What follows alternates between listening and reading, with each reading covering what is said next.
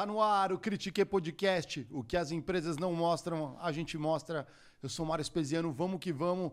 E mais uma noite espetacular de podcast aqui nos estúdios Flow, no famoso Carpes Garden, a nossa base oficial do Critique e outros programas Sim. da casa. Boa noite, Na Diego colmeia. Baltazar. Muito boa é. noite, galera. Boa noite para você que está em casa. Hoje o papo é daquele que a gente gosta. Né, Caramelo. Né? É um caramelinho falar de RH e tecnologia. Então é, é, é, mais um pouco do que a gente fala aqui sempre, galera. É isso aí, galera. Aí, ó. Fiquem espertos, vocês chegaram agora. Fortalece a firma, deixa o like, se inscreve no canal, liga o sininho, todas essas formas de praxe. E, aliás, hoje é um ótimo programa para você indicar e passar para um amigo teu, aquela amiga do RH que precisa saber um pouco mais do que está rolando nesse universo, principalmente em tecnologia, não é não, Diegão? Exatamente. E para a gente começar esse papo aqui, a gente vai falar com a CEO de uma empresa que atua exatamente na jornada do colaborador, galera. Desde a pessoa que está começando a sua história numa empresa até o final dela. Então, pensa que tudo isso a tecnologia entra para poder somar, gerar valor para as empresas junto com, com seus funcionários. Ela vai contar um pouco da história dela aqui também, a Mônica Hawk ela é CEO e fundadora da Solid. Seja bem-vinda, Mônica. Obrigada, gente. Muito bom legal. estar aqui com vocês. Muito legal. É, RH e tecnologia, é, eu acho que é tão relevante porque são pessoas a todo momento e a tecnologia está a serviço delas, né? Para você começar a contar é, um pouco da história da Solid, você me disse aqui um, antes no, no, cafezinho que vocês têm duas datas de fundação, né? Conta um é. pouco essa história para gente. Quem é de startup sabe que é a famosa pivotada, né? Numa hora a empresa pivota, né? Quer começar. Uhum. Mas a Solid ela nasce em 2010 entregando mapeamento comportamental, que são aqueles testes de mapeamento de soft skills, uhum. né? E aí a gente entra no RH dessa forma, entregando ali né, um, um, uma ferramenta que eu envio para vocês um passaporte. Em mais ou menos cinco minutos vocês preenchem e eu tenho mais 50 informações sobre o comportamento de vocês. Isso é muito bom para recrutamento e seleção, para gestão das pessoas, porque é a oportunidade que você tem de conhecer profundamente quem é o ser humano que está na empresa. Uhum. A gente começa em 2010. Em 2015, a gente toma uma decisão de pivotar, começar a empresa do zero, começar tudo de novo. Né? E a Solids, como ela existe hoje, ela nasceu em 2015. Por que, que, que aconteceu? O que, que motivou a gente a mudar? A gente entendeu claramente que existia uma demanda muito grande. A gente começou, a nossa vocação sempre foi de atender pequenas e médias empresas. E a gente começou a observar que o RH do pequeno e médio precisava não só de um pedacinho de uma ferramenta, mas ele precisava de uma jornada de gestão de pessoas para dar resultado. E eu estava entregando só aquela, aquele pedaço que era importante, uhum. mas a gente percebeu que o que o nosso cliente queria era uma jornada. Então a gente nasce de novo em 2015 falando não, agora a Solids entrega uma plataforma completa de RH, né, que tem toda uma, uma jornada bem definida de gestão de pessoas, né, uhum. né, exatamente para para que a gente assim conseguisse entregar uma gestão de pessoas que gera resultado. Né? Porque eu acho que o grande ponto do RH, assim, e, e às vezes tem gente que está até preconceito em relação ao RH, é exatamente essa desconexão né, do, do, da gestão de pessoas com o resultado do negócio. Uhum, né? E o que a gente está fazendo é isso, a gente coloca uma, uma jornada bem definida e aí o RH da pequena e média empresa, ele entrega resultado para o negócio. Uhum. Né? E, e, isso tem sido maravilhoso, assim, ver o impacto que a gente está gerando, especialmente nas pequenas e médias.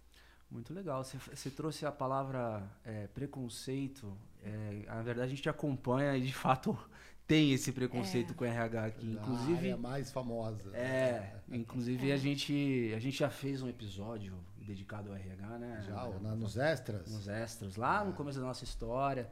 A gente falava bastante do RH, até pelo fato do nome ser um pouco sugestivo, né? Recursos humanos. Esse nome é horrível, gente. É. Eu só uso porque é o que dá ranqueamento no Google. Não tem como. Mas, Mas é de é. gestão de pessoas, com pessoas, colaboradores. É. É, é, é, de um mundo que já não existe mais. Exato. Né? Esse é o ponto. Essa era a minha pergunta. Lá em 2015, é, você sentiu diferença do RH que existia, no geral, no RH que existia em 2015 por RH que existe em 2023? As empresas elas vêm amadurecendo? Como é que você vê essa linha do tempo? Vem, e especialmente assim, a, a pandemia deu uma chacoalhada muito boa né, uhum. em, em, relação a, a acelerar um, um, movimento que já, que já existia. Pensando assim, em, durante muitos anos você escuta sempre o RH falando assim: ah, o RH tem que ser estratégico, você tem, o RH tem que ser estratégico, estratégico. Então sempre a gente ouvia uma queixa do RH querendo um espaço de protagonismo nas empresas, ou seja, ele quer estar no centro da estratégia, mas historicamente e culturalmente ele está ali no apoio.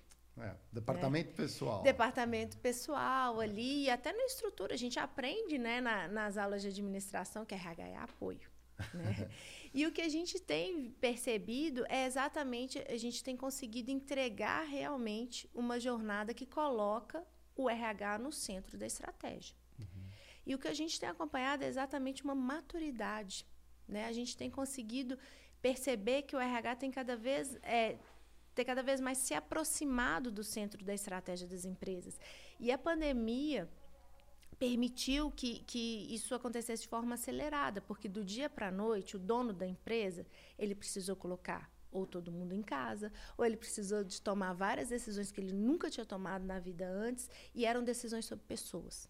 Uhum. Né? Então, eu, eu, percebo, especialmente quando você vai ali é, nesse universo da, das empresas pequenas, isso acelerou muito essa aproximação. Então, é um movimento que vem acontecendo.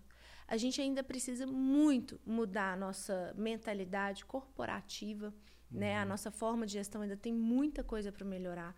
Mas eu acho que a gente está avançando, sabe? Eu sou, sou muito otimista. Uhum. Hoje eu vejo o RH muito mais preparado, muito mais estratégico. E, e é um movimento que não parte só do RH.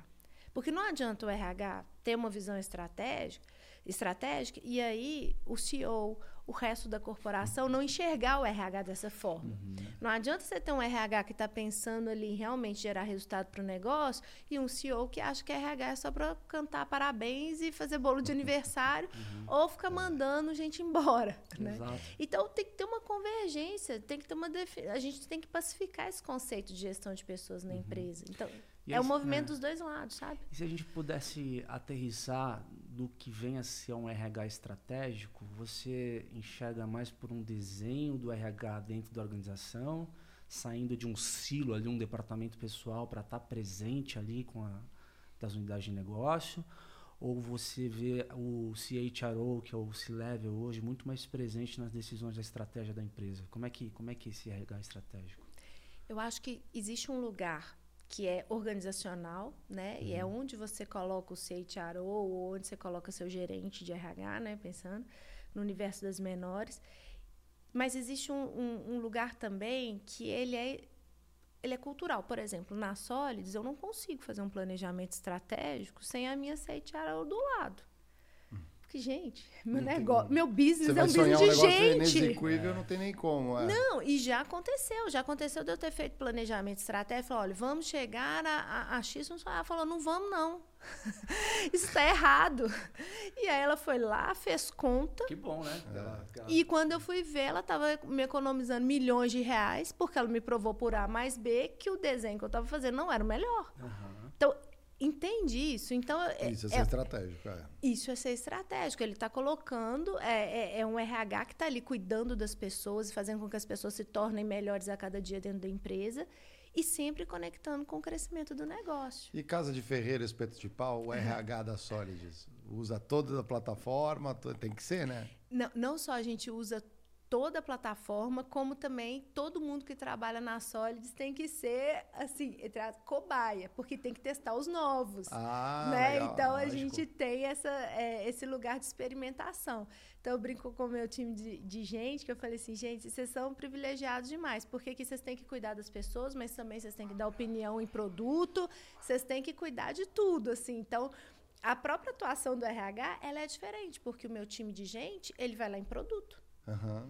E ele e ele libera, fala, esse produto tá bom para ir pro Tem mercado, esse produto não tá bom é. para ir pro mercado. Legal. Então, e, e assim, e é um lugar de muita experimentação. Então, o tempo todo a gente está testando e fazendo é, novas, tendo novas ideias e pensando formas diferentes de fazer gestão de pessoas. Muito legal, Mônica. E você me disse também que a Solids hoje é uma empresa presente em todas as regiões do país, bem é. pulverizado, é. a plataforma de vocês é, tem todo o perfil de, de empresa, pequenas, médias e grandes, mas ao mesmo tempo eu vejo o Brasil recortado por diferentes momentos do RH. Então, assim, você tem desde empresa que não tem RH, tem o é. chicote, é. E, tem, e tem o estado da arte, né? Aqueles planos de carreira maravilhosos, né? Puta, carreira em Y, caramba, porque mentorização e tal. Hum. Pegando todos esses recortes, do Brasil dos Flintstones até o Brasil dos Jetsons, assim, qual que você acha que é a média? Onde, onde que a gente está? Qual que é a nossa jornada hoje? É, na média, assim, se você der de 0 a 100%. Nossa, que pergunta estatística, né? É, não, é, ou é o teu feeling. Você pode até comentar é. aqui, né? Pô, tá numa região... Mas é. é, é engraçado, por exemplo, primeiro, a gente está no país continental. É, é. Então, mais do que pensar assim, o quão a gente está em termos de avanço, a gente tem que entender a natureza. Então, é muito. E o bacana de atender o Brasil inteiro, porque a gente vai no Brasilzão. A gente. Eu tenho cliente lá de Rondônia que ainda vem me visitar e traz creme de cupuaçu para mim. Boa. Bombom de cupuaçu. É, gostoso. É. E do sul, e você vê também que como o Brasil é um país continental, você tem necessidades. Então, eu tenho cliente no agro, lá no centro-oeste, que ele pega o tablet e entrega para o time de gente que está no campo. Hum. Então, esse dia chegou para mim, no meio de uma plantação de soja, os colaboradores ali, no meio do campo, usando a nossa tecnologia. Uhum, né? Então, ou seja, você tem uma atuação no agro. Quando eu olho para esse RH do agro, né, e entendo as necessidades, o que vale, ele é completamente diferente do meu cliente que está lá no, no, norte, por exemplo, em Belém. No... Então, assim, você tem uma variação muito grande da própria natureza econômica, da própria atividade econômica da região, mas você tem também essa questão que você falou, que é a diferença de maturidade de gestão de pessoas. Uhum. Né? O que a gente percebe é que, normalmente, por exemplo, pessoa, é, quando a empresa está mais ligada a serviço, uhum. né? ou seja, serviço é gente. Não tem jeito, não tem máquina, não, não é. tem, é gente. Aí a gente percebe uma maturidade, uma sensibilidade maior. Uhum. Aí você tem essa característica. O varejo, apesar de ter a maior rotatividade, né, a rotatividade do, do varejo é absurda, chega na casa de 70%, historicamente ele não tem tanto essa cultura, um, RH tão desenvolvido. Está mudando isso agora. Deveria, né? Deveria, mas está é. Tá mudando, está mudando. Então, eu acho que a gente passou ali, eu acho que a gente está ali numa média 6, 7. Né? Olá, Respondendo de forma objetiva. Bom ouvir isso de você, que conhece o mercado. É, é. Mas eu acho assim que, que. E eu acompanho isso fora do, do país também, tem, tem um padrão. E, mas eu acho que o fato da gente estar tá muito lidando com os pequenos, com, com os médios também, e, e trazendo essa, essa conscientização, essa mudança na forma de fazer, isso tem acelerado bastante. Uhum. Né? Ou seja, a gente está democratizando tecnologia. Eu pego uma tecnologia que alguns anos atrás só uma multinacional, só um banco podia entregar e coloco na mão de uma empresa de 50 funcionários. Sim. Então, essa democratização, ela também ajuda a acelerar a maturidade. Né? Uhum. Né? Então, quando a gente começou, eu lembro que a maioria dos nossos clientes faziam recrutamento e seleção e olhe lá. Né? Era isso que tinha. Agora não, como a gente entrega a jornada completa, o meu cliente hoje, 50, 100 funcionários, ele já faz a gestão de desempenho, ele tem a escuta, ele usa a pesquisa de clima. Então, ele, ele entra numa jornada que ele nunca. E a maioria dos nossos clientes usam pela primeira vez. Uhum. Entram nessa jornada pela primeira vez. Então, acho que também essa democratização da tecnologia, ela tem ajudado muito a acelerar a maturidade de RH. Bem legal. Isso me dá, dá até um gancho para a gente começar com uma. Vamos por o seguinte: tem um caso de negócio aqui. O CEO está mudando. E o novo CEO chega para você e fala o seguinte: olha, eu descobri que o meu negócio, se não tiver valorização das pessoas, gestão, eu não vou para frente. Só que a empresa não tinha tradição em gestão de pessoas, em metodologia, em, em tecnologia para gerir essas pessoas. Como que a Solids entra com esse novo CEO? Qual que é o primeiro contato? Há um trabalho consultivo? Como é que você começa? Uma coisa que eu aprendi na minha vida é que tecnologia é meio. Tecnologia não é fim. Uhum. Quando a gente entrega. Então, uma coisa que a gente nunca fez foi entregar só a tecnologia. Uhum. Então, a gente tem a tecnologia, mas junto a gente entrega um time de sucesso que acompanha não só a tecnologia em si, mas quem é a pessoa que está usando a tecnologia. Uhum. Né? Então, é muito comum, às vezes, chega o cliente que nem tem RH. Às vezes a gente até dá uma ajuda, uma ajuda ali para contratar o primeiro RH. Às vezes vem só o dono que fala: Meu Deus, é esse caso aí, eu preciso fazer alguma coisa, mas nunca fiz antes. Uhum. Né? Então, primeira coisa, a gente tem uma jornada, sim, a, a jornada do software ela está muito bem desenhada para esse momento, né, de você seguir um padrão, independente de você ter tido um, uma tradição ou não, histórico ou não. E o segundo é esse acompanhamento que a gente faz com o profissional que está usando também. A gente dá todo o apoio, a gente dá todo, toda a assistência, porque a gente quer também, no final do dia, que a tecnologia mude a forma do profissional de fazer gestão de pessoas. Uhum. Né? Então, a gente acompanha. E, é, e aí é que está o barato da coisa, porque a gente entra na empresa, a gente muda a empresa. A gente muda a forma, a gente muda o número da empresa, porque a gente re entrega resultado financeiro, porque uhum. reduz rotatividade. A gente entrega também uma nova forma desse CEO, desse dono ver o RH, uhum. porque muitas vezes o CEO não tem, e isso acontece muito no Brasil. A maioria dos empreendedores, dos CEOs, eles não têm a visibilidade até onde uma boa gestão de pessoas pode chegar. Então a gente faz um trabalho muito educativo também, não só com o profissional de RH, mas com o empreendedor. Uhum. Isso, isso, isso, muito tem a ver com, com visão mesmo, não digo nem do CEO, mas do ser humano, né? Tem uma máxima que fala que é, os nossos olhos estão onde os nossos pés estão, né? Que é o tipo, é, a pessoa ela só começa a acreditar naquilo quando de fato acontece, ela né? Não necessariamente tem uma crença para isso, né? E, e, o interessante também perceber que a tecnologia, ela também dá resistência, né? Principalmente nesse, nesse, nessa, nesse primeiro momento, as pessoas que não estavam acostumadas a utilizar resistem no primeiro momento, né? Vocês percebem isso também? Sim, e especialmente porque algumas áreas são mais resistentes a outras uhum. do que uhum. outras, né? Historicamente, o RH ele não adotou a tecnologia, se não foi a primeira área da empresa a adotar a tecnologia. Né? Não é o padrão de comportamento. Só que isso foi mudando ao longo do tempo. E eu entendo isso, né? Eu, eu, entendo a estrutura das pessoas. Eu entendo que esse medo da tecnologia ele não começou agora e ele não acaba agora. Vai sempre existir, né? Você tem relatos desde então. lá da revolução industrial, movimento ludista, as pessoas quebrando as máquinas, que é uhum. medo. E isso é recorrente. Você tem hoje as pessoas com medo de perder. Então assim, a tecnologia ela gera uma resistência inicial. Uhum. Mas é por isso que, que eu preocupo muito. Falei assim, gente, a gente precisa entregar uma tecnologia que seja humana.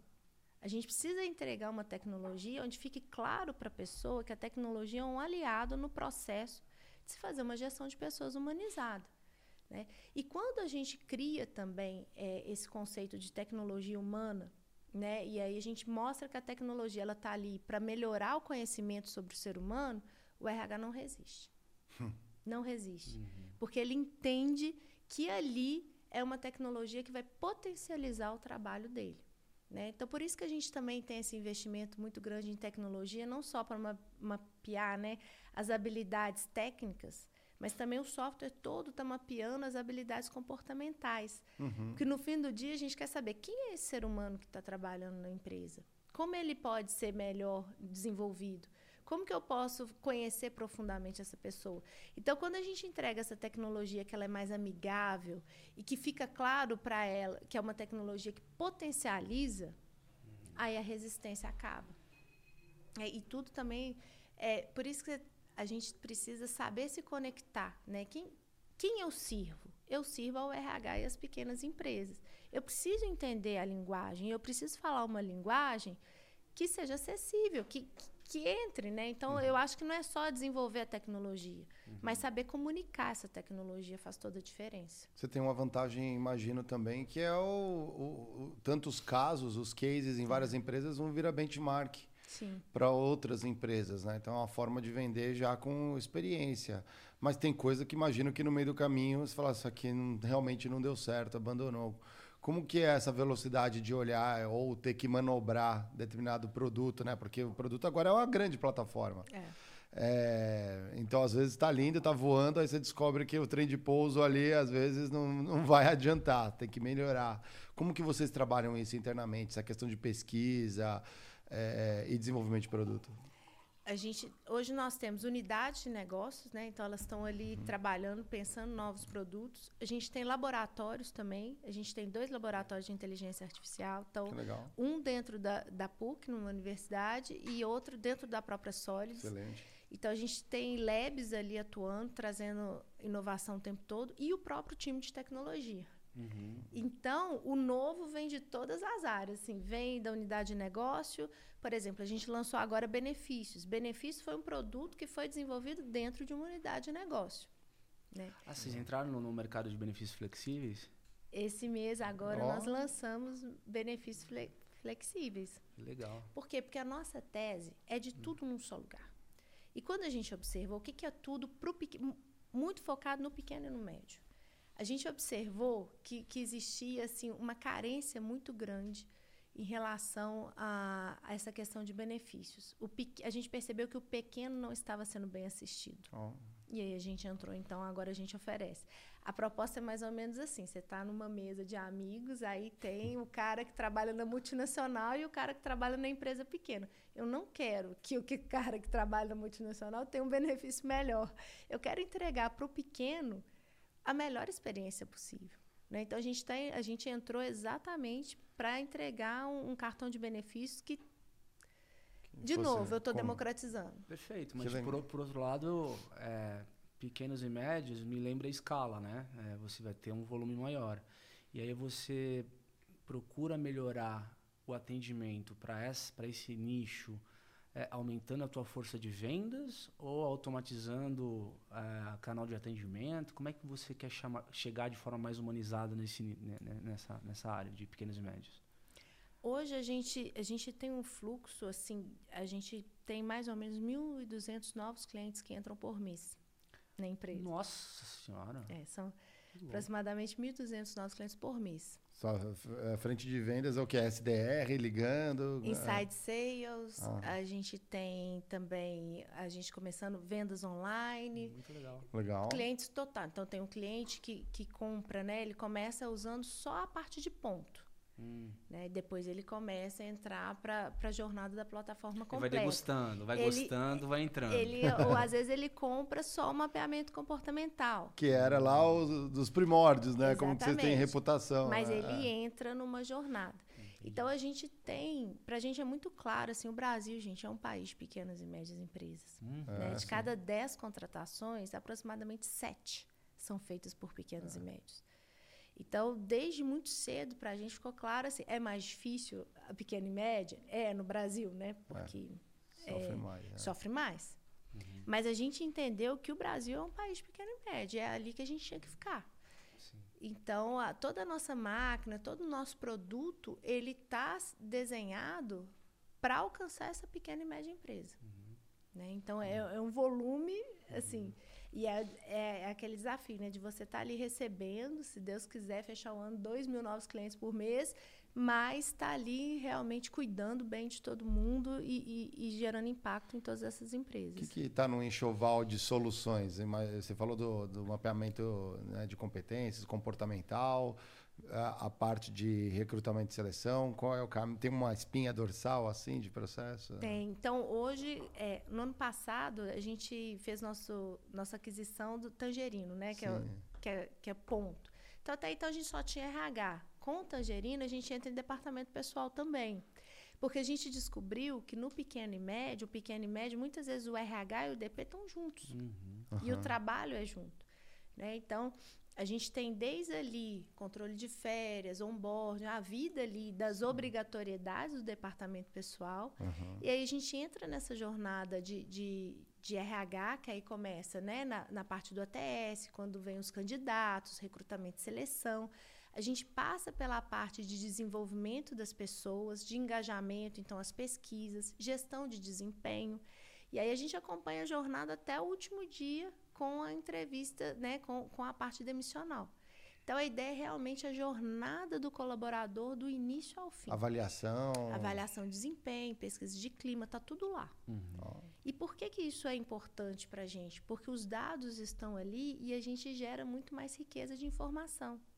A gente consegue mostrar, através da avaliação de desempenho, qual é o caminho que o recrutamento e seleção tem que ter. Porque eu tenho ali o padrão do que, que vai funcionar e o que, que não funciona. Eu consigo gerar inteligência de dados para o meu cliente. Né? E é o que a gente fala de People Analytics. Só que eu entrego isso de uma forma fácil de usar para o pequeno. Uhum. Né? Porque, tradicionalmente, quem fazia, né? quem, que, quem que usava People Analytics? Só as grandes corporações, você tinha ali não sei quantos estatísticos, uhum. era uma estrutura muito robusta de mineração de dados e tudo. E isso não estava acessível para o pequeno. A gente democratizou, a gente trouxe para a base da pirâmide essa lógica de que não, os dados podem ajudar o RH a tomar decisão e tudo. Então essa jornada completa, ela gera muitos benefícios para especialmente para as pequenas empresas. E aí entra nessa nesse impacto, nessa mudança de maturidade, uhum. né, que a gente tinha falado. Tanto que hoje dentro do software a gente tem uma funcionalidade que é o HR Score ele tem ali um ranking. Então, é, o RH entra e fala, olha, de 1 a 11, você está no número 4. Uhum. E o próprio software, ele ajuda, ele aponta ali uma série de atividades que esse RH tem que fazer para ir evoluindo, para ir melhorando é, o nível de maturidade. Então, o próprio RH vai ajudando ali, o próprio software vai ajudando esse profissional de RH a melhorar a sua maturidade de gestão de pessoas.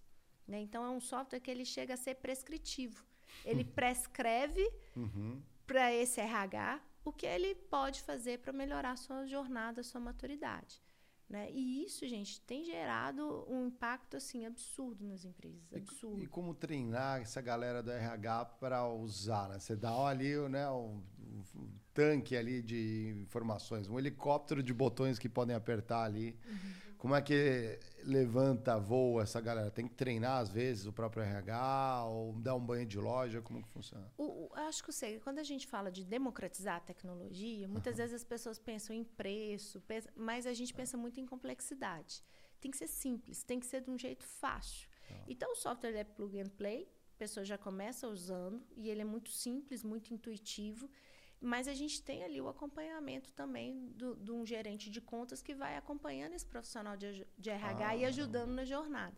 Mas mesmo se não tivesse, né, esse, o próprio software acompanha. Então, o software vai ajudando, o software dá dicas, o software prescreve ações.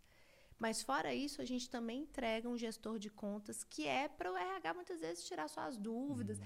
E às vezes assim, até extrapola um pouco, né? Às vezes coisas que nem tem a ver com software, mas são coisas do dia a dia do RH. Ajuda. Que o RH acaba dividindo, trocando. Então a gente tem essa relação bem de parceria mesmo com os clientes. Quantos clientes, mais ou menos, vocês têm hoje na carteira? 25 mil clientes. 25 são 25 mil, mil clientes Olha de todos os produtos.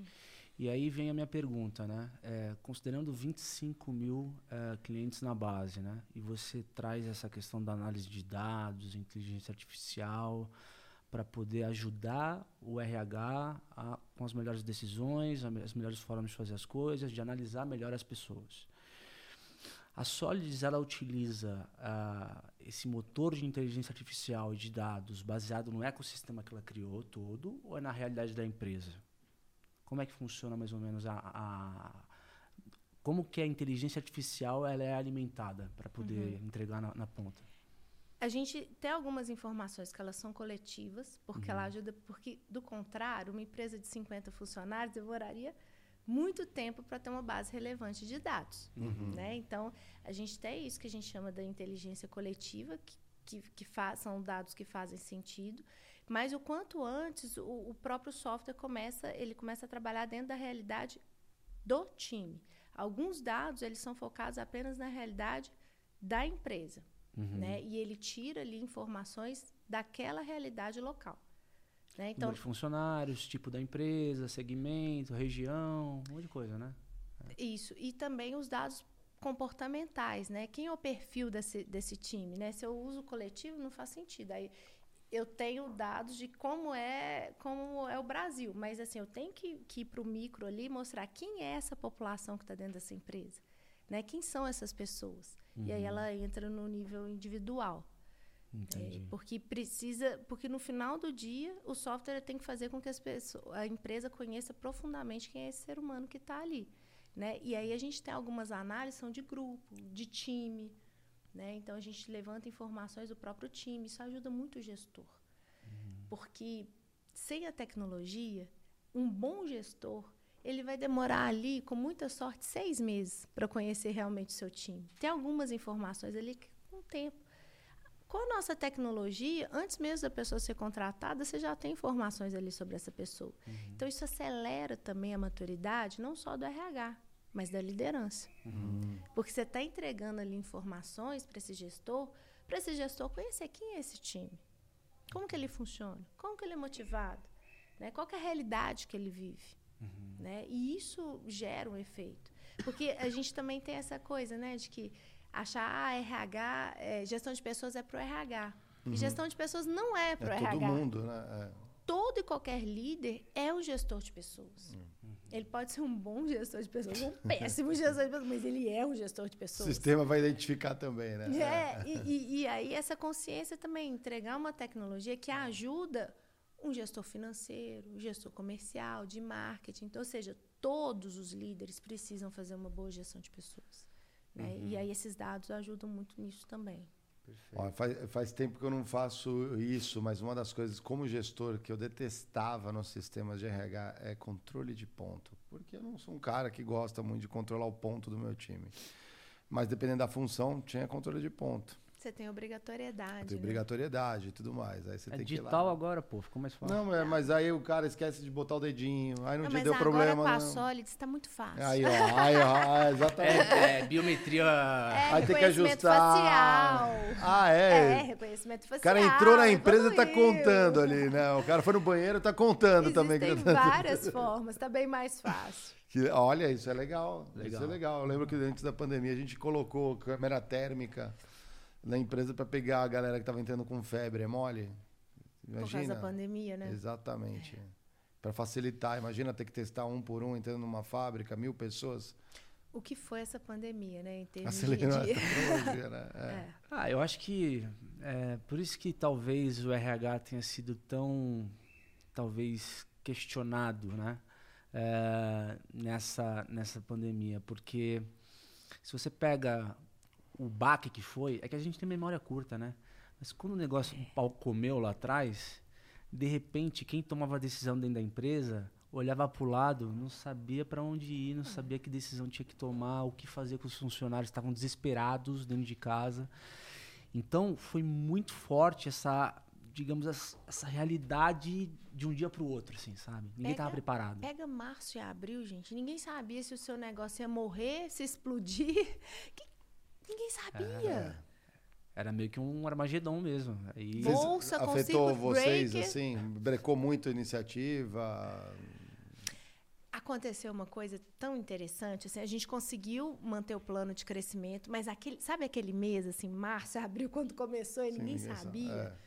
Vai a ser gente... 40 dias, é, dois meses. vamos para casa. Ali, ninguém tinha visibilidade Os RH te ligavam? Falaram, cara, que o que, que, vocês recomendam? O que, que eu faço? Gente. Porque assim, a, a, Tem um o CEO liga para o CHRO. É. O CHRO te liga, né? O meu trabalho, eu acho que nos seis meses seguintes ali, foi. Eu, eu quase todo dia falava com o RH. E a gente entrou no, no modo assim: esquece, esquece os processos, a rotina. Agora a gente precisa salvar as pequenas empresas. E foi bacana, porque foi um momento onde a gente acelerou muito. É, o desenvolvimento do produto, a gente começou a acompanhar o comportamento de consumo. Por exemplo, na ferramenta recrutamento e seleção, acabou nos primeiros meses, né? Ninguém estava uhum. ninguém tava contratando ninguém. Mas aí, por exemplo, pesquisas, o mapeamento é, comportamento explodiu uhum. o uso, né? Então a gente começou a observar o comportamento de uso. A gente foi correndo para ajustar a tecnologia para entender.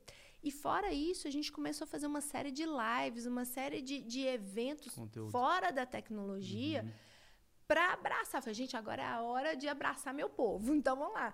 Para abraçar esse RH e falar, pera aqui, vamos junto. Uhum. Né? E, e, acabou que, assim, quem acabou sendo abraçado foi muito dono de empresa, que, que não sabia o que fazia. O que, que eu vou fazer com as pessoas? Então, foi um tempo onde eu fiquei muito, assim, gastei muita energia e foi muito bom, assim, ouvindo, dando dicas, ensinando, pensando em soluções. Então, e, e, coisas que muitas vezes assim, extrapolaram o uso da própria ferramenta. Porque não se tratava mais da, de, da pessoa usar o nome da tecnologia, se tratava de ajudar o meu público a atravessar essa crise. Uhum. Né? Então a gente começou a falar de temas que nem, nem tinha a ver diretamente com a ferramenta. Mas a gente. E nesse momento que a gente percebeu é que a gente foi formando uma grande comunidade. Hum. Porque a gente passava ali. A, a gente passou a ter um relacionamento muito mais profundo, que muitas vezes extrapolava o simples uso da tecnologia. Mas era ali a gente pensando o tempo todo como fazer, como não demitir. Sim. Se espera, se não espera, como que faz. Então, assim, decisões difíceis. Não, inclusive com o teu público, é, imagino que até a maioria desse público não tinha nada pronto para fazer os funcionários trabalharem de casa, por exemplo. É. Software de, de, de videoconferência não existe. Lembra, não, ô, ô Marião? Não existe, as pessoas não estavam preparadas. Esse negócio de teleconferência veio a forceps é, não, na é. pandemia, cara. Gente, as pessoas não tinham internet. É não, não, peraí, vamos dar um passo atrás. É. As pessoas não tinham cadeira. A gente encontrou realidades onde as pessoas Sim. não tinham uma cadeira adequada. Para poder trabalhar em casa. Dentro de casa. É. Eu vi fotos, e aí a gente começou a. De, de, de gente que quem estava improvisando ali uma, uma mesa de, de passar roupa com uma cadeira de plástico e estava trabalhando ali. Então teve um momento que, eu, que, que a gente falou assim, gente, observem onde o seu time está sentado. Legal. Nossa, que loucura. São realidades. Isso não hum. passa pela minha tecnologia. Sim. E é uma realidade que eu nunca imaginei que eu ia ter que pensar nela. É. Mas assim, a gente começou a pensar como é a realidade das pessoas. Como elas vivem. O trabalho foi para casa das pessoas. É. Né? É. E aí o RH teve uma expansão muito grande da área de atuação. Porque o papel da gestão de pessoas, nós tivemos que ressignificar. Porque coisas que nunca o RH precisou pensar, de repente, a gente come... nós tivemos que pensar sobre isso. Sobre a vida das pessoas, sobre as pessoas dentro de casa. E sempre assim, aprendendo e fazendo, aprendendo e fazendo. Videoconferência, no início ninguém sabia usar Zoom, era um inferno. Você está me ouvindo? É. Tá vendo? Tá Cachorro tá entra na frente. É. Né? É. As crianças não sabiam que, que, que o papai e a mamãe de repente estavam em casa e que, podia, e que não podia interromper, que podia não tinha ali como é que você. Gente, como é que você equaliza aquela realidade onde seus filhos não estão indo na escola, você está tendo que cuidar da casa é, e tendo que trabalhar ao mesmo tempo. Uhum. Teve que ser tudo muito rápido. Então, é uma mudança de comportamento. E aí, a gestão de pessoas, ela precisou atuar em frentes que ela antes nunca tinha atuado. Uhum. Né? E isso é, foi difícil, foi. Mas uhum. isso trouxe uma compreensão muito maior. É, e aí é interessante porque as dificuldades elas trazem dores e complexidade. E aí, quando há dores, aí entra a tecnologia como meio, entendeu? É, então, assim, é, ninguém imaginava que acontecesse uma pandemia, mas aconteceu e à medida que as, as pessoas estavam fragilizadas, num momento único, não sabendo o que fazer, um monte de dor começou a, a aparecer desde o trabalho remoto até para a gestão de desempenho desse cara dentro de casa. Exato. Aí a tecnologia, ela foi um momento que a tecnologia meio que floresceu, né? É, uma, um exemplo simples. A gente tinha uma cultura ainda, por exemplo, os nossos clientes já usavam tecnologia, então eles uhum. já estavam anos luz na frente, mas tinha uma cultura muito assim, processo seletivo tem que ter dinâmica de grupo presencial. É. Né? Então tinha ali uma cultura Painel, né? É. muito presencial do processo seletivo. Uhum. Né? Então, quem não usava nenhuma tecnologia, veio todo mundo correndo. E, e mas até quem já usava conseguiu é, é teve um, a, a, evolução digital foi muito acelerada essa transformação digital foi muito acelerada por causa disso isso muda um pouco a forma de se fazer gestão de pessoas uhum. questão do desempenho né? Porque no momento de incerteza, você tem que começar a olhar para desempenho. Né? Aconteceu ah, na pandemia, está acontecendo agora na economia. Ou seja, você tem que ter um, um é, é, uma gestão de pessoas também pensando em desempenho. E que, às vezes, em momento de abundância, quando está tudo bem, isso fica um pouco de lado. Mas não pode ser só desempenho. Você tem que ter a gestão do desempenho, mas você tem que também entender como que esse ser humano está trabalhando com você, está lá dentro. Ele está uhum. bem, ele está engajado.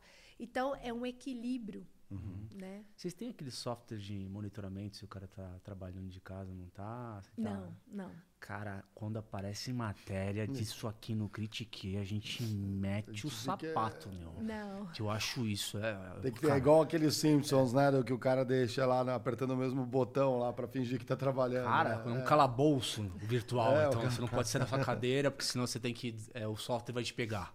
Né?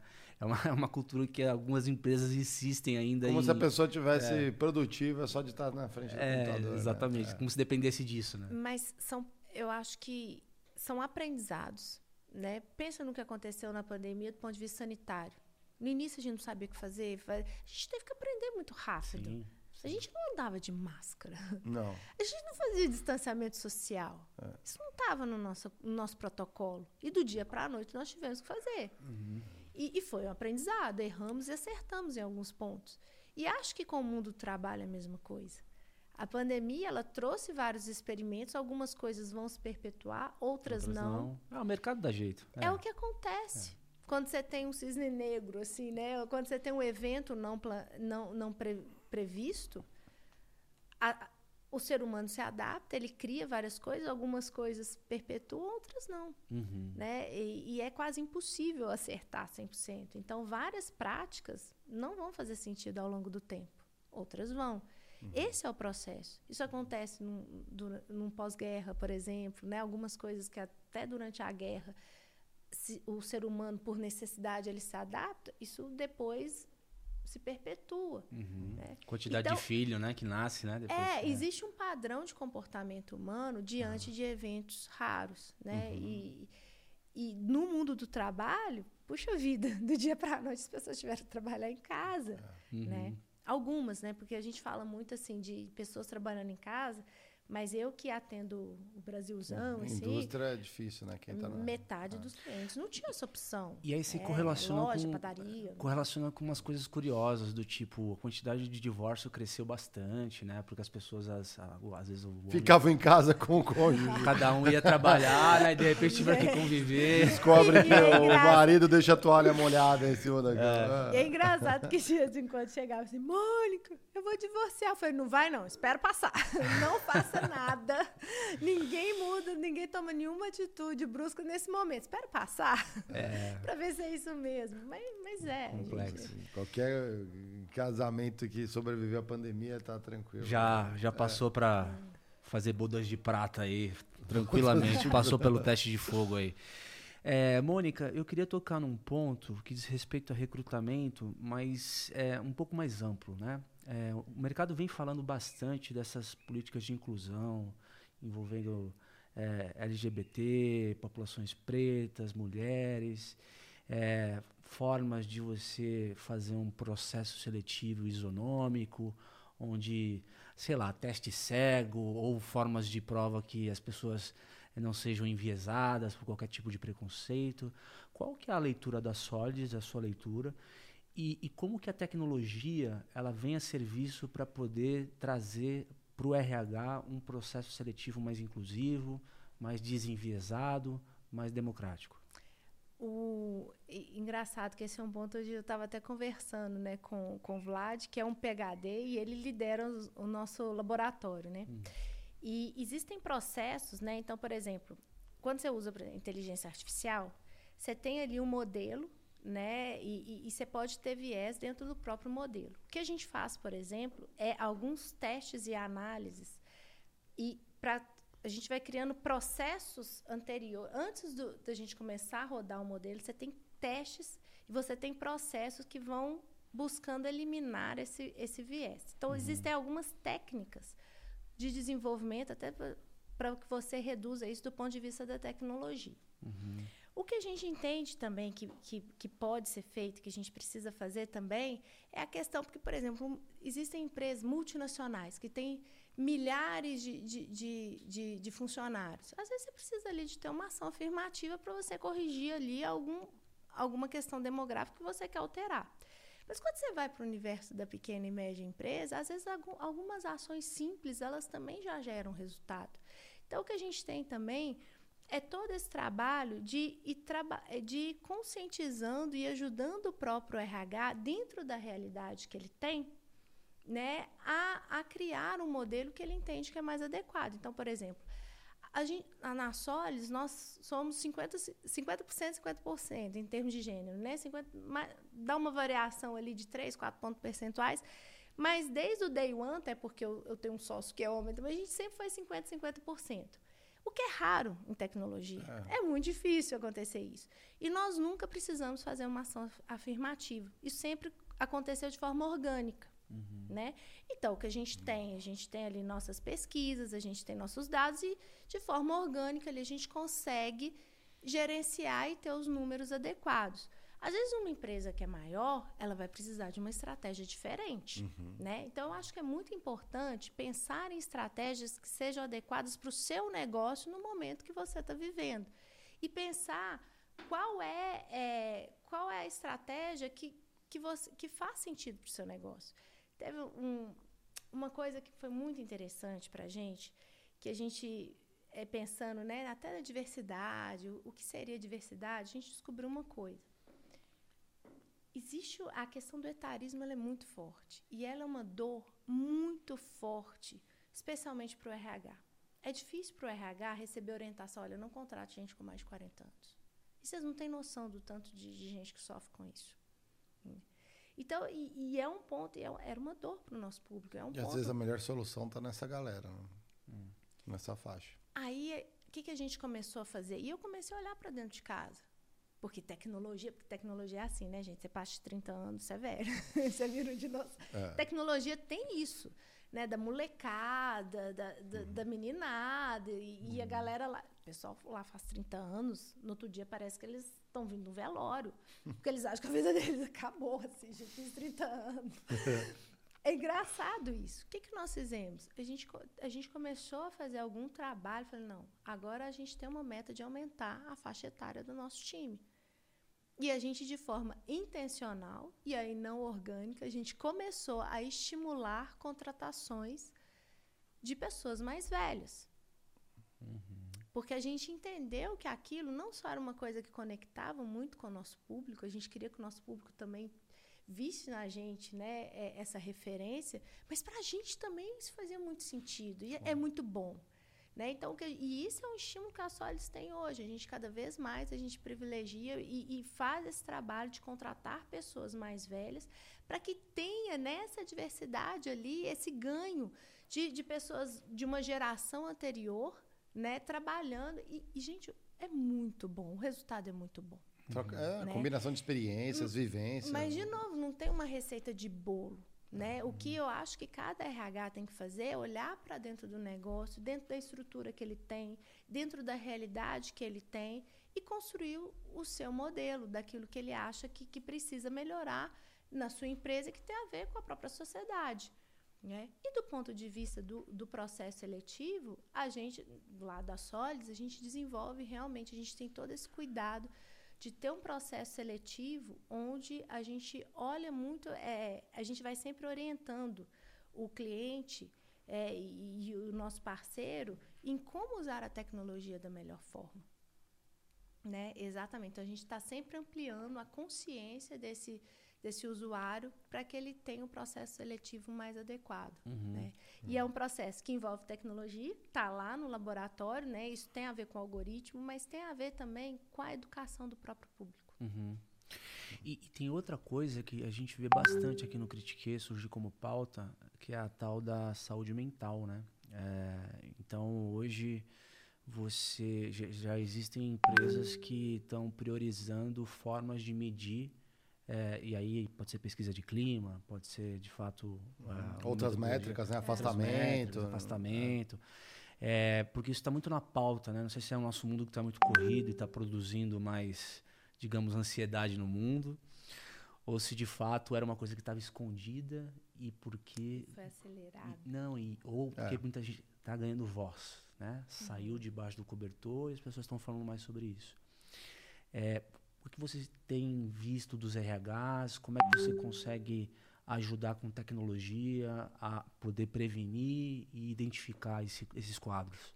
É, eu acho que assim, a percepção que eu tinha era uma pauta que estava nascendo, mas ela não era prioritária antes da pandemia. Então, assim, as empresas eram assunto, as empresas já, já sabiam que essa era uma pauta, Mas quando você olha o orçamento, enquanto, tanto é que as empresas que oferecem esse tipo de serviço, de benefícios ligados à saúde mental, tiveram um pico, cresceram muito durante uhum. a pandemia. Ou seja, a pandemia acelerou essa mudança de comportamento.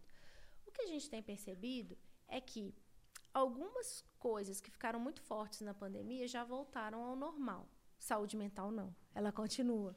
Ah, né? Então é uma coisa que é, existem gráficos que mostram a pauta ela continua, ou seja, não é uma coisa só da pandemia. Ela foi acelerada pela pandemia, mas ela já existia antes. Uhum. Era uma era uma pauta que já era pensada, uhum. né? O que a gente tem, o que a gente precisa pensar é que a saúde mental ela precisa ser vista sobre vários aspectos. Você pode desde ter um, um benefício focado em saúde mental e, e, e que ajude o colaborador, mas você também precisa entregar uma jornada onde as pessoas cresçam e floresçam no ambiente de trabalho. Uhum.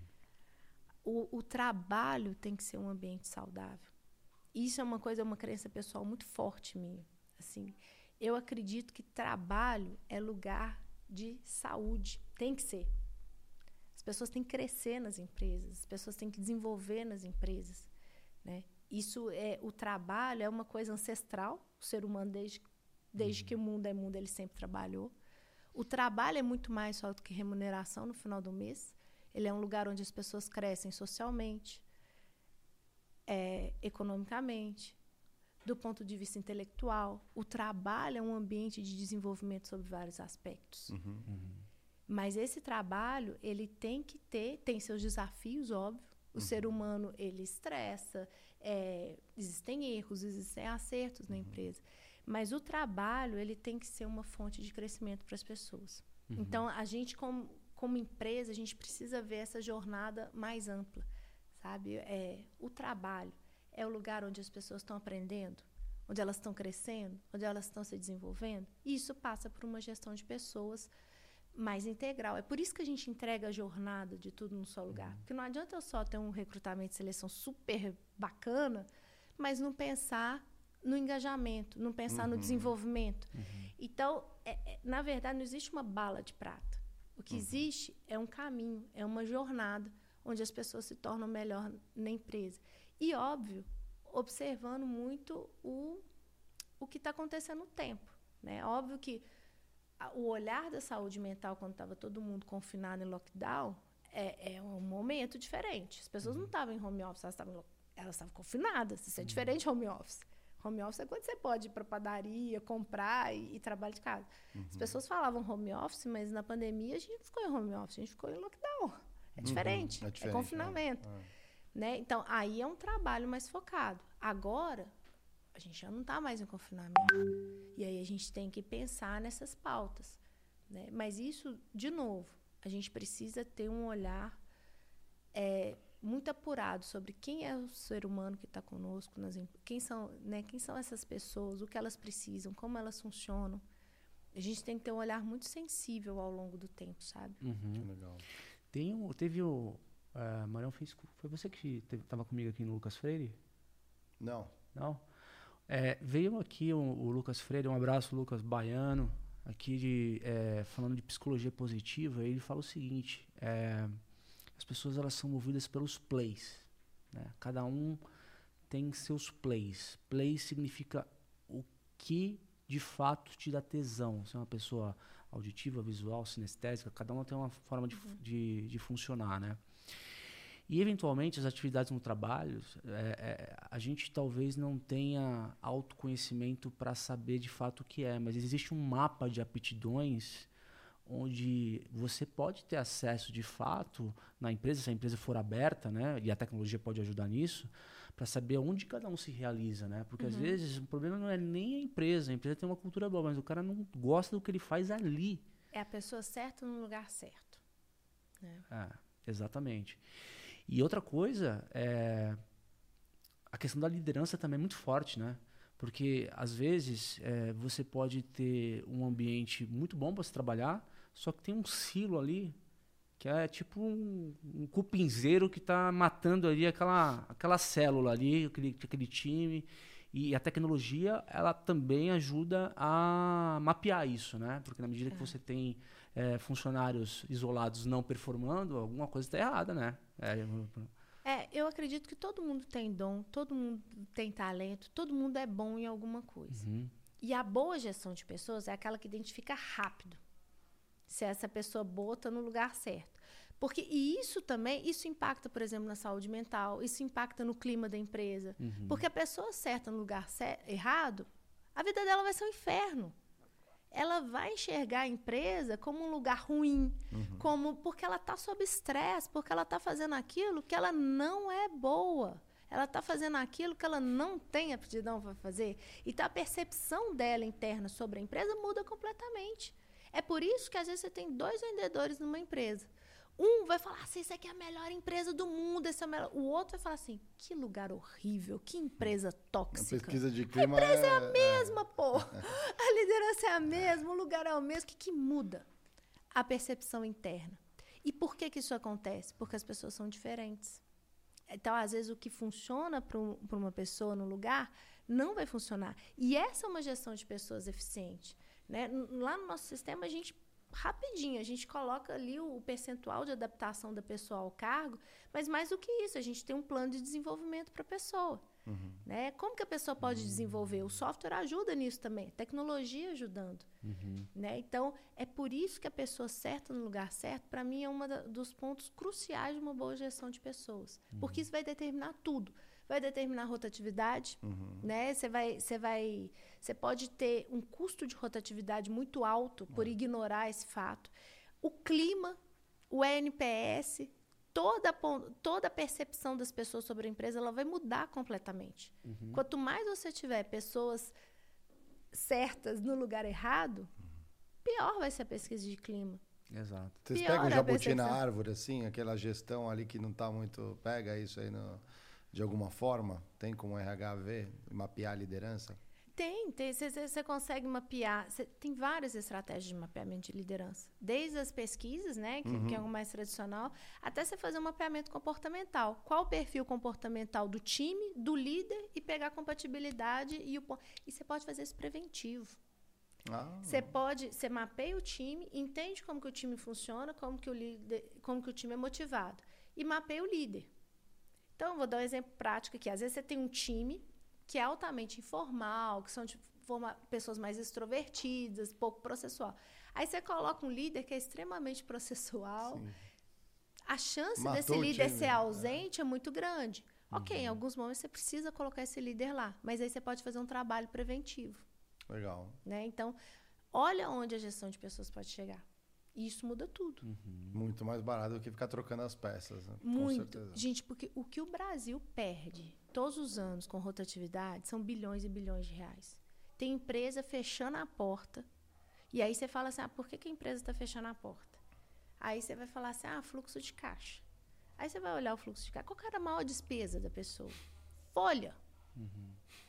E o que, que essa empresa está fazendo em relação a essa folha? Nada. Uma rotatividade grande, absurda. Ela está fechando a porta porque ela não geriu a folha Quem como chega ela não dá deveria. tempo de treinar às vezes, ou você toca ou treina, né? É. Então, a boa gestão de pessoas, muitas vezes, é a diferença entre você abrir e fechar a porta do seu negócio. E quando eu falo de educar, não só o RH, mas também educar o empreendedor, educar o dono da empresa, é isso. Tem muita empresa fechando a porta por causa de gestão de pessoas e o dono nem entende o que está acontecendo. Uhum. Talvez o, o, resultado do turnover alto tenha começado lá atrás, né? Um problema de, da- dos critérios. Inclusive, você tem aqui, eu tive cuidado de entrar no site, tem uma calculadora do De turnover. rotatividade. O, o que quer dizer isso? Conta O pra gente. O que, que é, né? a- o que é- o que que é a calculadora do turnover? Porque a rotatividade, as pessoas acham que o custo da rotatividade é só rescisão. Ah, então eu pago ali a rescisão, que é horrível, ok. Mas não é isso. O- a, a rescisão ela é o custo primário. Você ainda tem custos secundários e terciários. Você tem o custo da cadeira vazia. Você tem o custo da produtividade. A pessoa não começa, a pessoa quando chega na empresa, ela pode ser o bambambam bam, bam que for. Ela não começa performando da mesma forma que a pessoa que estava há algum tempo na empresa. Existe um tempo de aprendizado do uhum. ser humano na função. Sim. Quando você tem alta rotatividade, você tende a ter uma performance baixa. Porque você não dá tempo das pessoas performarem no nível, no, no seu ápice. Uhum. Então, você tem uma queda de produtividade muito grande. Você tem uma queda da relação com o cliente. Uhum. A percepção de marca é afetada pela alta rotatividade. Uhum. Então, você tem vários custos. Existem pesquisas que apontam ali que uma, a rotatividade ela custa quase 70% do custo anual do funcionário. É muito alto. É alto. Né? Na nossa calculadora, a gente até foi conservador um pouquinho, a gente até reduz um pouco esse percentual. A gente é até mais conservador, mas é absurdo o que se perde com a rotatividade. A rotatividade, gente, no Brasil, ela é, ela é um mal invisível. As pessoas não se atentam a isso.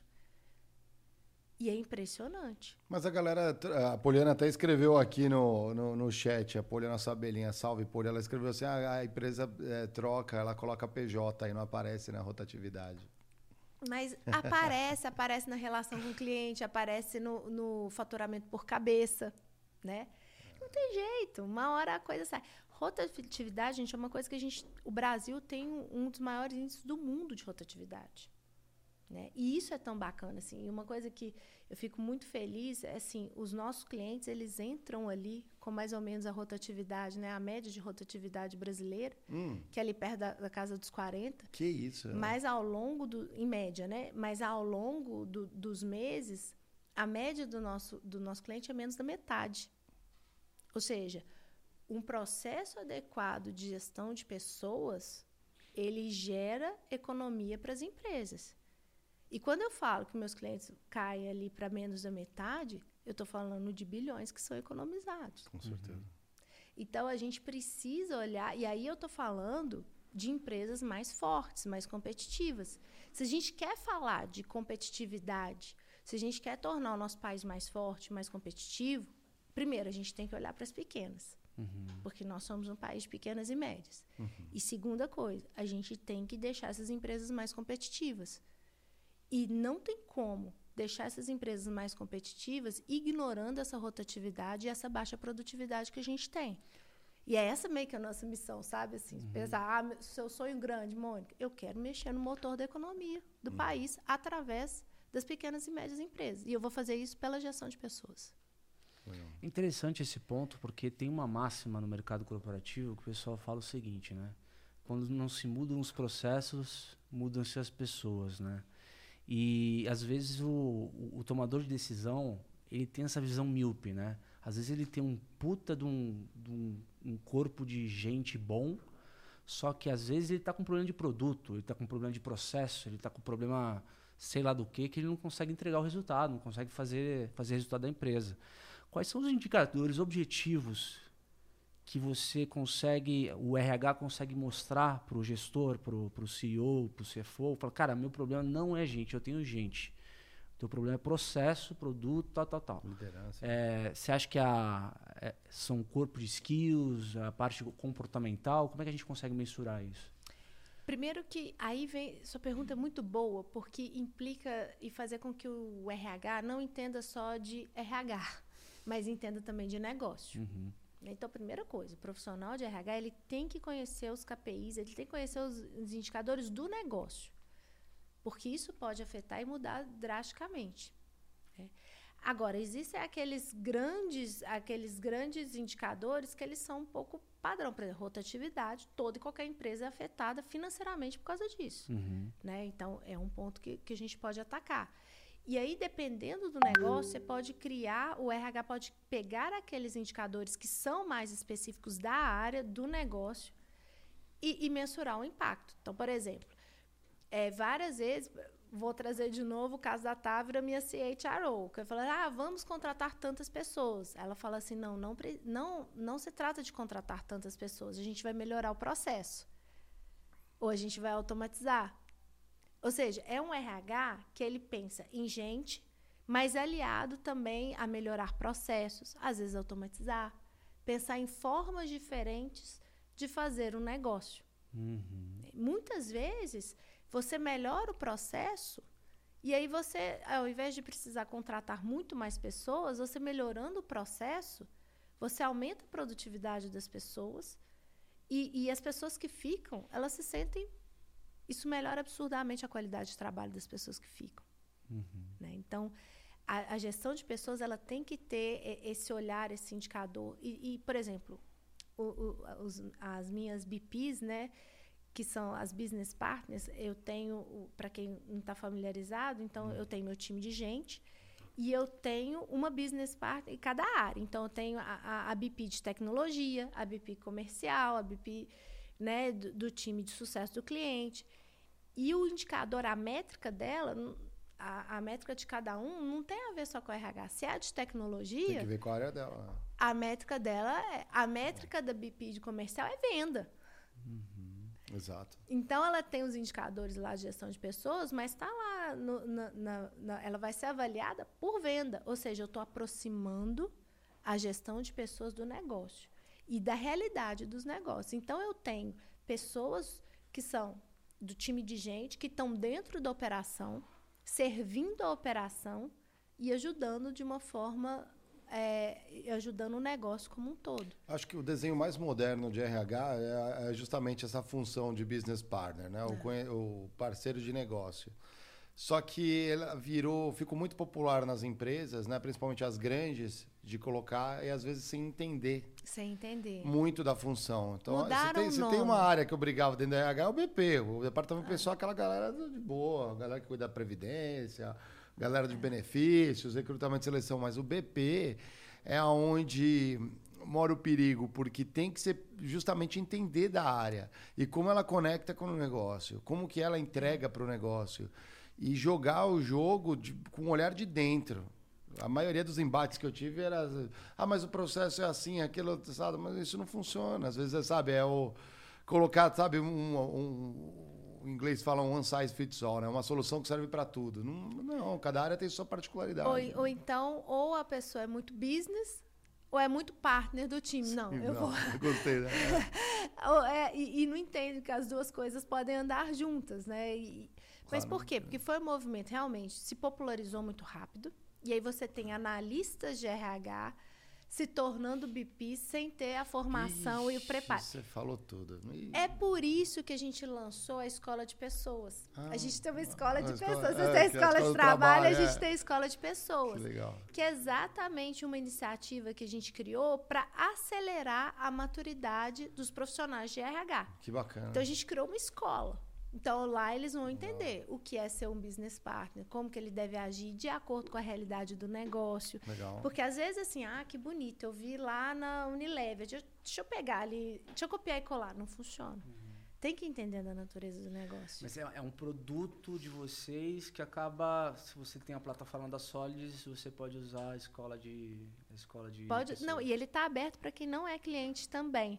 Óbvio que, que os clientes da Solids, eles têm acesso a alguns cursos exclusivos, mas até quem não é, se você quer entender um pouco mais de gestão de pessoas, entra na escola de pessoas. E a gente criou também uma trilha para empreendedores. Porque é o empreendedor que precisa entender de gestão de pessoas também. Para a gente criar, para a gente criar essa ponte, sabe? Uhum. Entre realmente o centro do negócio, a estratégia do negócio e a estratégia de gestão de pessoas. Muito legal. Muito legal. Vamos, vamos falar de uma coisa interessante, muito importante na trajetória da Solids, que vocês tiveram um baita de um aporte ali. Como que foi essa virada? Né? É muito legal ver uma empresa que vai crescendo até o ponto né, de ser atrativa para investimento. E como que vocês estão é, usando esse investimento? Você falou da Tangerino, por exemplo. Como que é? Foi, foi conta um pouco para a gente desse processo. É, a nossa tese ela foi muito bem desenhada. Assim, primeiro que essa história assim de glória, né, de conseguir investimento, uhum. na vida real não, não é bem assim, você não bate no banco e fala assim, estou crescendo. É, né? ninguém te acha lindo e fala assim, não, vou investir. o que eu tive que tomar de não. De... Imagina. Ou seja, é uma trajetória que começa lá atrás. E é interessante, porque quando a gente começa em 2015, é, é, a gente montou um plano de negócio onde a gente falou, olha, vou triplicar no ano, triplicar no outro e dobrar três anos seguintes. Pô. E aí, Ousado, sem é. dinheiro, é. sem investidor, o ano era 2015, no meio de uma crise econômica. Sim né? E depois, e assim, eu tinha acabado de praticamente assim quebrar. Então, assim, eu não tinha grana. Eu não podia errar, eu não tinha margem de erro. Mas a gente montou uma estratégia de crescimento agressivo nesse cenário. Crise, sem dinheiro, nunca tendo feito antes, produto novo, tudo novo. O que, que aconteceu? No início, os investidores olhavam e falavam assim, não, legal, mas primeiro, a gente não olha para RH. É. Em 2015. Então, alguns investidores estavam começando a olhar, mas a maioria não olhava. É. Né? Não existia o que a gente vê hoje. Que mudança, HR, né, é, cara? É, que doideira, não, né? Não, 2015, não tinha. E segunda coisa é que a gente toma muito não de investidor, porque eles falaram assim, vocês estão errados. Vocês não podem entregar tudo num só lugar. A tese correta é, fica, entrega só um pedacinho, fica hum. bom nesse pedacinho, especializa, né? E vai serve bem. Produto, é. E vai. Que é a lógica de SaaS padrão. Sim. E nesse momento, e no meu plano né, de crescimento agressivo, a gente tinha entendido que lá pelo segundo ano a gente precisaria de investidor. Né? E o investidor falou que a gente ia ter que mudar a tese.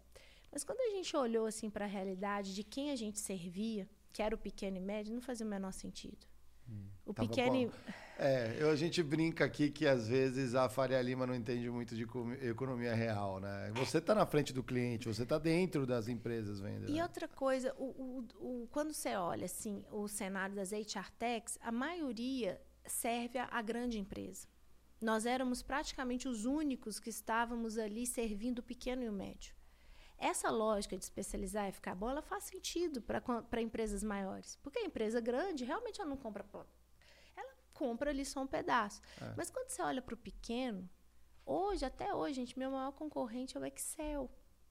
É verdade. Ele não vai comprar um monte de ferramenta. Ele não vai comprar uma ferramenta de avaliação de desempenho, depois uma de, de, de recrutamento e seleção. E mesmo se ele comprar, ele não tem tecnologia para integrar. Para integrar. Uhum. Então não era a melhor decisão, não era o melhor caminho. Então eu olhava para o meu público e falava assim, gente, o que ele precisa é de uma jornada completa. Mas lá no início de 2015, não era bem assim que, que os investidores né, enxergavam como o movimento correto. Hum. Né? Era uma dúvida. Até porque ninguém estava fazendo isso aqui no Brasil. Então eu entendo, né? Olhando, se eu fosse investidora, talvez eu tivesse o mesmo receio. Então a gente teve que tomar aquela decisão assim: ou a gente caminha sem investimento, ou a gente muda, altera a nossa tese. E a gente decidiu caminhar sozinho né? Uhum. mesmo sem investidor, o que reduziu ainda mais nossa margem de erro, a gente não podia errar de jeito nenhum. Uhum. Mas você, o caso de vocês era bem particular, né? Porque de fato essa narrativa ela, ela faz sentido, né? No sentido de que agora. É, agora, mas é como como é, o teu público era particular é, e, e havia essa dor da jornada, essa, esse problema da integração acho que era uma coisa que saía um pouco da, da normal ali na, na, na curva. Saia do é, padrão, é. É. Do padrão. Ou seja, o, o, mundo da pequena e média, ele é diferente. Uhum. Ele tem necessidades diferentes. E foi isso que nós fizemos, assim. E o bacana é que, enfim, aí em 2019 a gente conseguiu o nosso primeiro... Aí, só em 2019, pelo meu plano de negócio, eu tinha conseguido investimento em 2016. Mas a gente ficou, a gente caminhou sozinho e deu tudo certo. A gente acabou sendo bootstrapping mais até tempo. Até determinado ponto, é. Até determinado ponto. Quando a gente né, foi investir, a gente já tinha muito, já tinha bastante cliente. Mas o ponto é, quando chega agora, né, é, com esse investimento, no ano passado, exatamente foi o um entendimento de que nós estávamos com a tese correta, né? ou seja, tudo num só lugar, para pequena e média, fazia sentido e nós éramos o player melhor posicionado. Legal. Ou seja, por a gente ter ido contra a maré lá atrás, a gente chegou nesse resultado. Não é fácil, porque você vê todo mundo fazendo de um jeito, só vocês fazendo do outro. Hum. Não. É, deve ser. Dá, uma, é. dá um frio na barriga. Pode, não é possível que. Ou vai dar muito certo ou vai dar muito errado. né? E tem um ponto interessante. A gente vai, mas eu te entendo, a gente vai meio que nessa linha aqui também. Às vezes tem muita gente indo pro lado, vamos lá aqui. É, é, bacana, foi bacana a gente ter mantido a nossa convicção. Óbvio é. que a gente também tem que ter essa sensibilidade, às vezes aprender, adaptar, uhum. né? Mas em relação à nossa vocação, a gente, a gente tinha muita certeza do que a gente tinha que fazer. Né? E graças a Deus a gente recebe esse investimento, que é uma chancela. Opa, esse caminho. Estão acreditando aqui na, na ideia. E, é. e, a Tangerina veio como? Vocês já estavam de olho ali? Como? Já estava no nosso. É engraçado que a gente faz o aporte e, e dois meses depois a gente anuncia a aquisição. Ou seja, é. a gente vai fazendo tudo junto. É isso, isso que, é, que é legal de entender, né? Por exemplo, quando chega o cheque, você já tem mais ou menos a estratégia de como vai investir esse dinheiro, isso Sim. já está claro para o investidor. Tá, né? Tanto orgânico quanto inorgânico. Quando, quando você fala de crescimento orgânico, você fala de desenvolvimento da, da plataforma, mais gente. É, e, e, aí você tem estratégias, né? É. Você tem estratégias de, de aquisição por M&A, mas algumas coisas fazem sentido desenvolver dentro de casa. E aí você aumenta o time, né? No nosso caso, a gente aumentou muito o investimento em tecnologia, uhum. né? E, e, algumas novas funcionalidades, elas estão sendo feitas dentro de casa, né? E, e você tem a própria estratégia de, de ampliação de portfólio. Né? Então, benefícios não era uma oferta e passou a ser. Né? Ponto não era uma oferta e passou a ser. É completamente seja, sinérgico ao que você tem, a tua base hoje. É, ah. mas basicamente o que a gente está fazendo é tornar a, a, tese de tudo num só lugar cada vez mais forte. Muito legal. Baita é, case. Esse é o nosso. Baita case. É, não, Temos baita, emblema hoje? Baita case. Vamos dar uma olhada no emblema do dia. Vocês já sabem como funciona. Entra lá, nv99.com.br e resgata é de graça nas primeiras 24 horas. Olha lá, galera já. É, o RH atrás. Qual que é a palavra-chave? Solids. É só você escrever errado, você não vai resgatar. Só escrevendo direitinho. A galera reclama.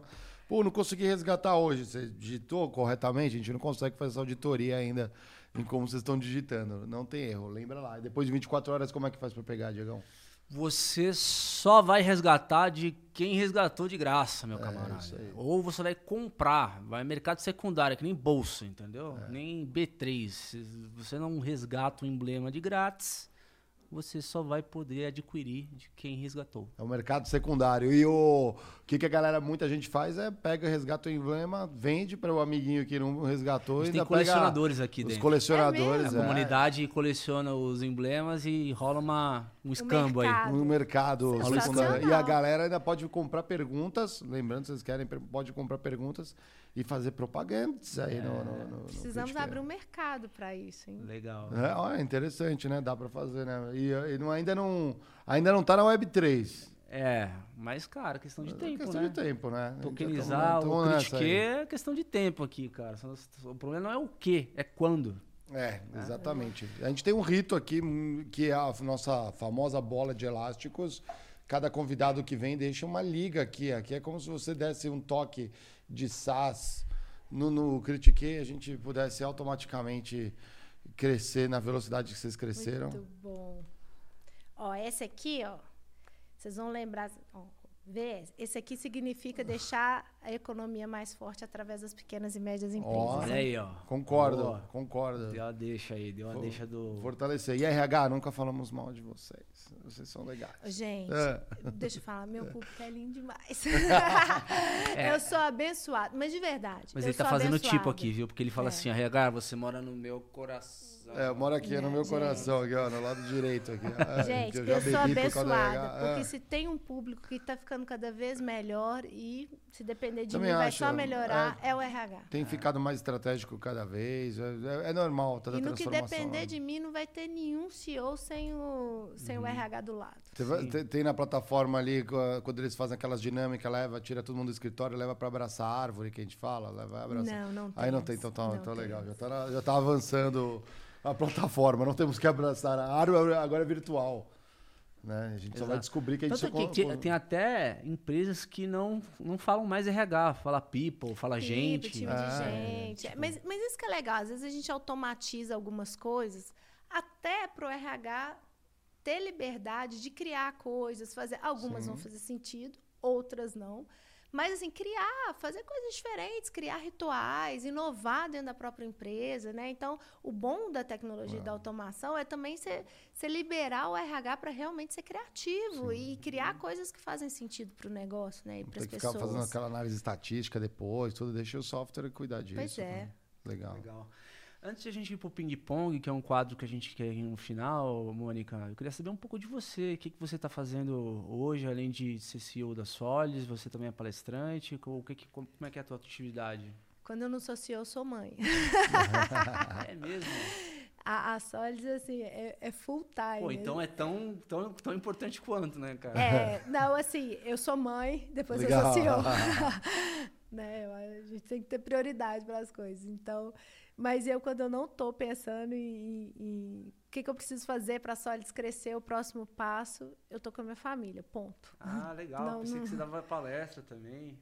Não, assim, eu Vive vou em pela evento, né? Solids, né? É. Eu participo porque, assim, dentro da Solids, eu, eu acho que a gente tem esse, essa responsabilidade. Eu acho que a gente está não só educando o mercado, mas transformando o mercado também. Uhum. Então, muitas vezes, parte do meu trabalho na Solids realmente é falar com o RH, falar com os gestores. Então, parte do meu trabalho é isso. Uhum. Né? Mas dentro da Solids, hoje eu não consigo fazer nada Assim, fora. CEO, né?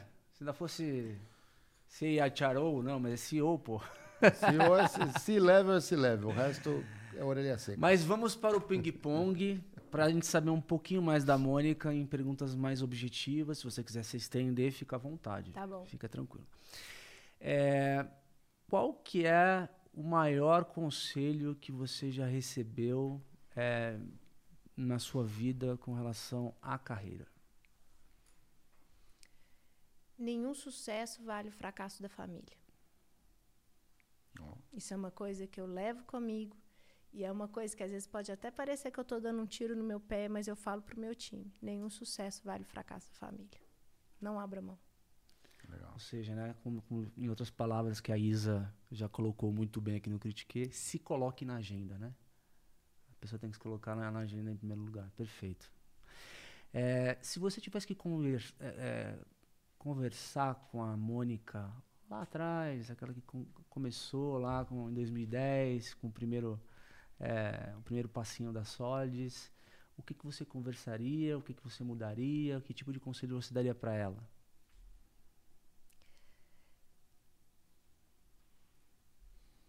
Ah, é, essa é difícil, né? Porque eu tive até uma conversa mental aqui com Mas eu acho que ela eu acho que o conselho seria o seguinte: continue acelerando. É, não, não tenha medo de, de acelerar, continue acelerando, porque a minha, na minha carreira, assim, eu sempre fui a, a mais. a que queria crescer muito rápido, tudo. Contudo, faça isso sempre da melhor forma, construindo pontes, né? Eu acho que é, é muito bom você ter ambição. É muito bom você querer crescer e, e ter sonhos grandes, mas você, não é só chegar, é como você chega. Né? Isso foi uma coisa que eu aprendi ao longo do caminho. Né? Como fazer isso, fazendo com que as pessoas cresçam junto com você, com, ouvindo as pessoas. Né? Eu acho que eu ouviria mais as pessoas. Legal. Perfeito. É, algum livro que te marcou, ou alguma passagem de alguma mensagem que você queira passar para o nosso público? Eu acho que tem vários, assim, eu não vou deixar um livro específico, mas eu vou deixar uma natureza de literatura que eu acho muito importante.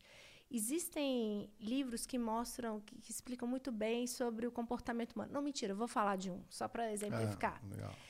É aquele livro, Blink, A Decisão num Piscar de Olhos. Gladwell, né? Leitura super fácil, super tranquilo, mas te leva a pensar como o ser humano funciona. Isso é muito legal. Né? Então, existem ali alguns livros que você pode ler que te ajudam a aumentar a percepção de como o ser humano funciona. Isso é muito bom. Né? Então, buscar um pouco essa literatura também é importante. O Blink é um, é um caso, é um exemplo. Maravilha, belo livro. É, vamos para as duas últimas perguntas. É, o que, que você acha que é, nesse mundo vai melhor? Um generalista de, muita- de muitas coisas ou um especialista de poucas? E se você pudesse dar um conselho de carreira para o nosso público, qual seria? Eu acho que as empresas elas precisam de generalistas e de especialistas. Uhum. Então a gente tem que olhar para a nossa vocação. Eu, por exemplo, não sou uma pessoa especialista. Sempre fui mais generalista. A empresa precisa de mim, mas ela precisa também Do especialista. do especialista. Uhum. Eu acho que mais é igual quando a gente vai fazer vestibular, que a gente fica assim, ah, vou fazer medicina porque está todo mundo fazendo, vou fazer odonto. tá-" Aí quando você forma, o mercado saturou. Você tem que olhar para dentro de você. Qual é a sua vocação? Onde você vai ser bom? Se a sua natureza é de ser um especialista, Não interessa se o mercado agora está dizendo, é, seja um especialista. Né? Então, a minha dica é autoconhecimento, se conheça e vá de acordo com a sua vocação, porque você vai ser um profissional melhor. Você vai gastar menos energia, você vai ter muito mais disposição, você vai crescer mais, as chances de sucesso são muito maiores. Olha para aquilo que você tem de bom, para aquilo que você é forte. E não interessa se agora o mercado. Porque o mercado é muito louco. Uma hora ele pede especialista, depois ele vira. Uhum. Né? Então, olha para sua vocação e segue. Boa. E para a gente finalizar, para Mônica, trabalho é? Bênção. E um ambiente de cura e de crescimento. Legal. É no trabalho que eu, eu ganho muita coisa no trabalho. Para mim, o trabalho eu cresço socialmente, profissionalmente, intelectualmente, até espiritualmente. Para mim, o trabalho é um lugar de realização, de muitas vezes de cura e de crescimento. Para mim, o trabalho é benção. Obrigado pela tua presença aqui, Mônica. Foi um prazer te receber. Obrigado por ter aceito o nosso convite. Acho que o papo foi bom demais, com né? Com certeza, eu tenho presente. É, ah, que você chique! também. Aqui é um hidromel, um Philip Mid. Uau! Nosso, Olha! Esse aí é pra nós tomar nós vamos... um vinho como de mel, né? A gente vai beber agora, quando acabar? Como é que pode, vai ser? A gente pode Nossa, abrir é presente para você escolher um momento especial Obrigada. e É, abrir. olha. Calma. Pode, mas esse é teu. Delícia, Se quiser outro, a gente abre outro aqui. O Borga já Obrigada, prepara. gente. Muito bom. Que Amei. legal. E obrigada, adorei ter participado. Imagina, Com certeza. sempre. Redes sociais. Mônica Hauck, Legal. no LinkedIn, no Instagram, também a rede da Solids. A Solids tem muito conteúdo gratuito. O pessoal pode entrar lá, conhecer mais, aprender Tomar um mais. banho de lógica. Tudo começa também com o aprendizado. né? Maravilha. Legal, maravilha. Adorei o papo. Galera, essa semana aqui a agenda tá só começando aqui, ó. A Mônica, vocês viram? Já indiquem para o seu RH assistir esse episódio. Amanhã a gente traz a Marília Fontes, que é cofundadora da Nord Research. Diegão, você tem que estar na mesa Mercado aí. porque vamos- financeiro, né? Mercado Bora. financeiro. Falar de economia amanhã, galera. O Mercado aventador aí que tem os seus milhões aí, só quer saber da B3, ele, ele tá falando que você é comunista. Ele vai denunciar você na B3. Que ô- isso. O que, que eu fiz Diegão. pra você, ô aventador? Aí, Pô, ó. Dá um tempo aí, meu. E a Luiz Barsi vem na quinta-feira, então já pega a sequência. A gente sai de uma casa de research para quem está investindo mesmo. Pesado. Então, semana quente do Critique, só mulheres, né? Olha que interessante semana, né? Muito bom. Né? Que legal e que sirva de inspiração para tantas abelhinhas aí que seguem o Critique também. Boas agendas, é o que a gente gosta aqui. E essa foi uma delas, né, galera? Obrigado aí pela presença e audiência de todo mundo. Mônica, novamente, obrigado. Eu que agradeço. Portas abertas aqui nos Estúdios Flow, no Critique. Lucão, solta a vinheta.